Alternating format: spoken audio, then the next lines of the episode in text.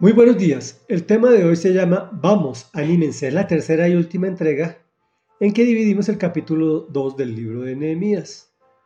En contexto, Nehemías se ha enterado de la triste situación del pueblo judío, llega a Jerusalén y comienza a revisar cómo está la ciudad. Esto sin comunicarle a nadie. Y continuamos y dice así. Los gobernadores no supieron a dónde fui ni qué hice porque hasta entonces no había dicho nada a ningún judío, ni a los sacerdotes, ni a los nobles, ni a los gobernadores, ni a los que estaban trabajando en la obra. Por eso les dije, ustedes son testigos de nuestra desgracia. Jerusalén está en ruinas y sus puertas han sido consumidas por el fuego. Vamos, anímense, reconstruyamos la muralla de Jerusalén para que ya nadie se burle de nosotros. Entonces les conté cómo la bondadosa mano de Dios había estado conmigo y les relaté lo que el rey me había dicho. Al oír esto, exclamaron, manos a la obra y unieron la acción a la palabra. Cuando lo supieron Zambalat el oronita, Tobías el oficial amonita y Huesén el árabe, se burlaron de nosotros y nos preguntaron de manera despectiva, ¿pero qué están haciendo? ¿Acaso pretenden rebelarse contra el rey? Yo les contesté, el Dios del cielo nos concederá salir adelante. Nosotros, sus siervos, vamos a comenzar la reconstrucción. Ustedes no tienen arte ni parte en este asunto, ni raigambre en Jerusalén. Comentario. Nehemías venía ampliamente respaldado por el rey Artajerjes. Sin embargo, no se descuida y espera hasta último momento para informar a los gobernadores y a todos los judíos de su misión en Jerusalén. Les habla de la desgracia de estar en ruinas, sin murallas protectoras y sin puertas. Recordemos que los judíos están centrados en la reconstrucción del templo, pero sin protección, en cualquier momento sus enemigos vienen, los masacran y destruyen lo construido.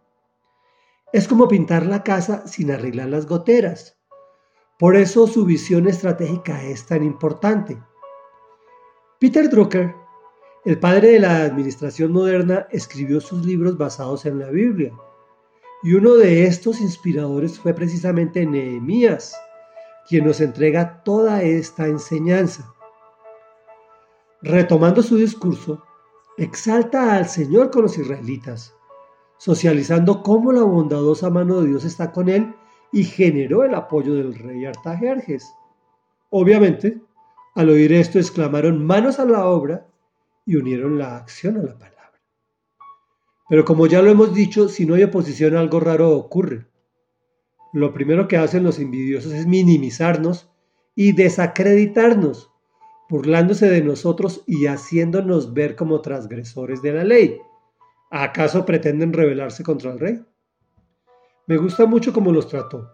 Primero, exaltó a Dios. En segundo punto, reafirmó su identidad.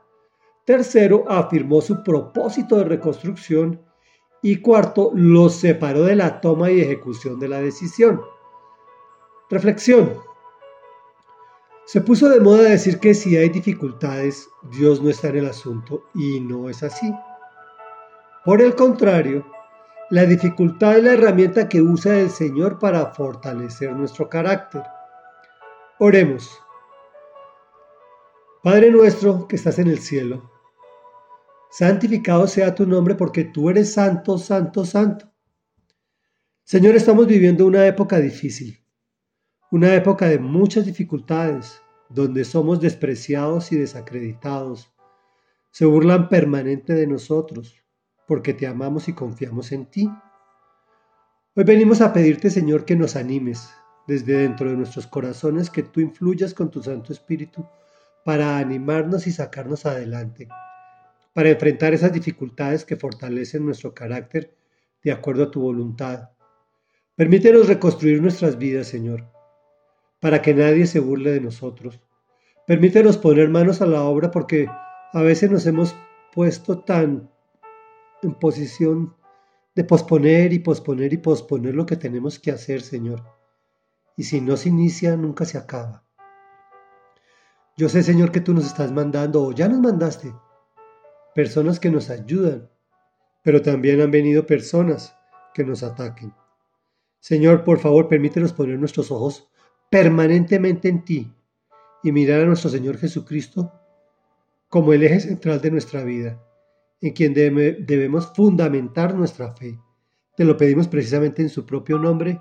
Amén y amén.